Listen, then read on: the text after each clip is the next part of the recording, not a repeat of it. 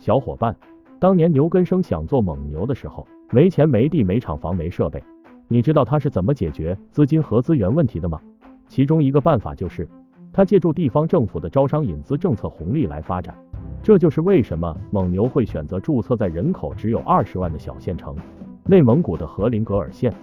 通过这个方式，他获得了免费土地、大量项目资金、税收优惠、稳定的奶源等等，大大降低了企业的经营成本。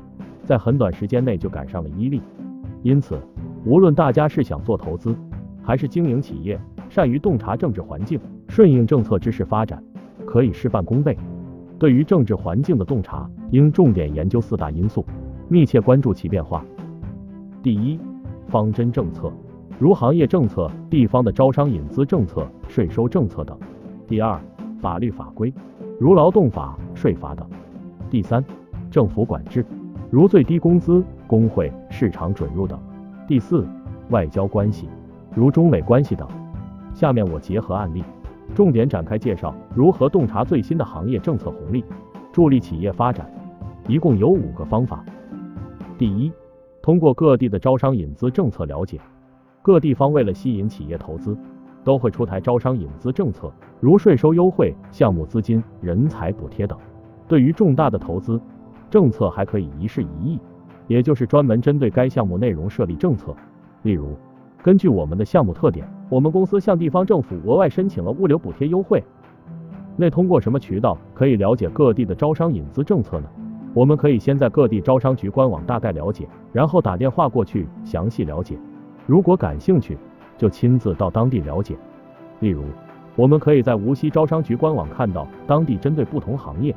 不同项目的招商引资政策，点击最新的政策文件，我们能看到对各个项目的政策支持。大部分项目后面都有一事一议的说明。项目资金是属于政策性资金，无论是政策性融资、股权融资还是债权融资，我都操盘过。关于这方面系统的实操方法和宝贵信息，我会放在投融资内容板块跟大家分享，敬请期待。除了查看各地的招商引资政策。还有什么方式可以了解行业政策红利呢？第二，从国家的五年规划中洞察。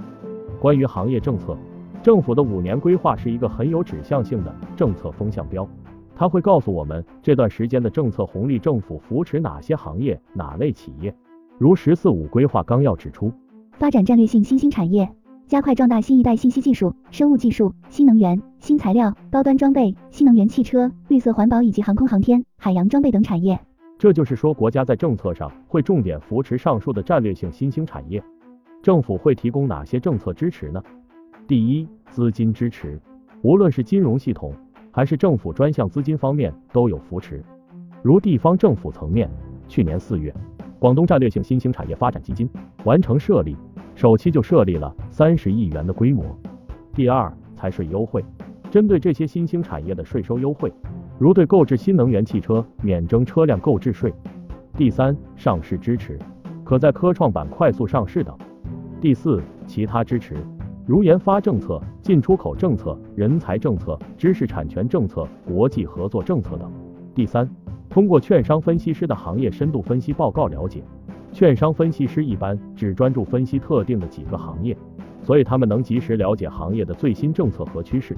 因此，通过阅读他们的行业深度分析报告，能快速了解行业的政策红利。通过什么渠道能查看行业深度报告呢？在此，给小伙伴介绍三大靠谱实用的渠道。要说明的是，我和这些信息渠道方没有利益关系，纯粹是觉得好用才推荐。我以惠博客户端为例说明一下。首先，大家下载登录客户端之后呢，在导航左侧选择行业深度报告，筛选行业分析师，或者直接搜索关键词，就能找到所需的行业报告了。报告浏览下载皆免费，使用体验好。在司法部官网，我们可以搜索到所有法律法规的官方文件，例如今年一月生效的民法典、劳动法零九年及二零一二年修正本等。如产业互联网是最近几年最大的趋势之一，我们可以在行业深度研报中了解其最新的政策动支撑。第四，浏览相关官方网站，深入了解。通过研报了解相关政策的大概信息后，我们可以通过政府官网找到对应文件，深度了解政策细节。例如，在工信部官网我们能找到非常全的工商业及互联网行业相关的政策和数据。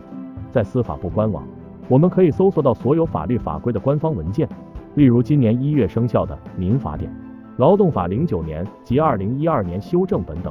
最后一个方法就是咨询行业专家，向他们深入了解政策的动向、政策变化对行业的影响等等。总结一下，洞察行业政策红利的方法有五个：一、通过各地的招商引资政策了解；二、通过国家的五年规划了解；三、通过券商的行业深度报告了解；四、通过相关官方网站深入了解；五、通过咨询行业专家深入了解。下一个视频。我将给大家介绍如何洞察宏观经济表现和经济周期，敬请期待。